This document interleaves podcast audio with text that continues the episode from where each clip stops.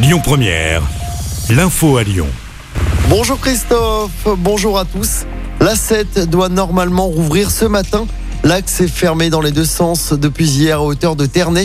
Après un accident à la mi-journée entre un camion transportant des matières dangereuses et une voiture, une fuite a été détectée. Un périmètre de sécurité a été mis en place. Le poids lourd a été évacué dans la nuit.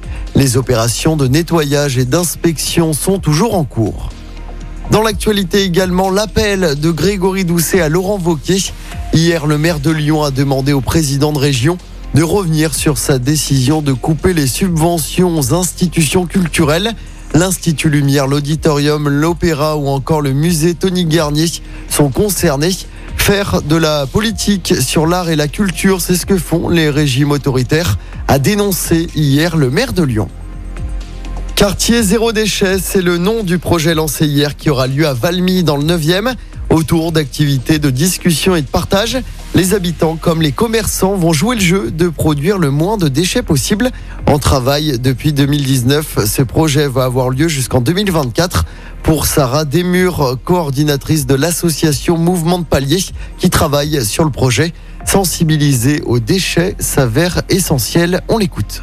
Souvent, quand on parle des déchets, on pense propreté dans la rue ou euh, poubelle. Nous, sur la réduction des déchets, on, a une vision euh, large, régie un petit peu par euh, la règle des, des 3 R. Réduire, réutiliser, recycler. La règle primordiale étant la réduction des déchets. Si on peut pas, on essaye de réutiliser et puis, in fine, de recycler ou de revenir à la terre comme le compostage. C'est vraiment une règle qu'on essaye de, voilà, de diffuser. Et des bilans annuels auront lieu pour être tenus au courant des avancées du projet. Dans le reste de l'actualité, l'événement à Cannes hier soir, c'était bien sûr la montée des marches de Tom Cruise pour la présentation du nouveau Top Gun qui sortira la semaine prochaine au cinéma. Tom Cruise a reçu la Palme d'Or d'honneur. L'acteur a également eu le droit à un hommage de la patrouille de France qui a survolé la croisette. En football, Francfort a remporté la finale de l'Europa League contre les Glasgow Rangers. Une victoire au pénalty, il y avait eu un partout pendant le match. Le club allemand valide ainsi son billet pour la prochaine Ligue des Champions.